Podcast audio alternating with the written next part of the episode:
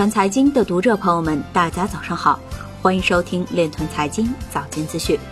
今天是二零一九年九月七日，星期六，农历乙亥年八月初九。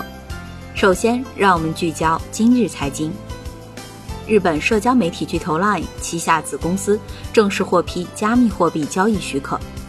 Facebook 在聘请两名游说人士，以帮助说服威胁要阻止其推出 Libra 的议员。上海杨浦区王志俊表示，政府要做的是让更多的传统企业意识到区块链。亚视主席邓俊杰出任亚交所董事局主席。莱特币计划推出基于社区的项目众筹系统。链塔智库表示，合约市场比拼的核心在于交易所的风控能力。日本东京将进行区域专用型数字货币的使用实验。蚂蚁区块链涉足冷链物流，将为中小规模经销商提供普惠金融服务。军事科学院吕斌表示，区块链技术提升系统安全性，指挥系统可实现扁平化。刘昌用表示，金本位和法币不是永恒的，比特币也不是永恒的。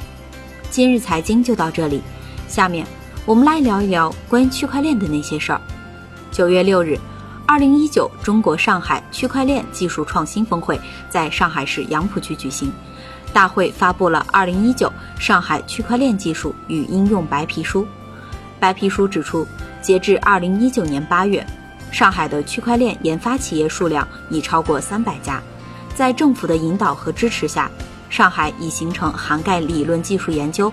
区块链底层基础设施、技术服务、区块链应用以及产业周边等良好产业形态。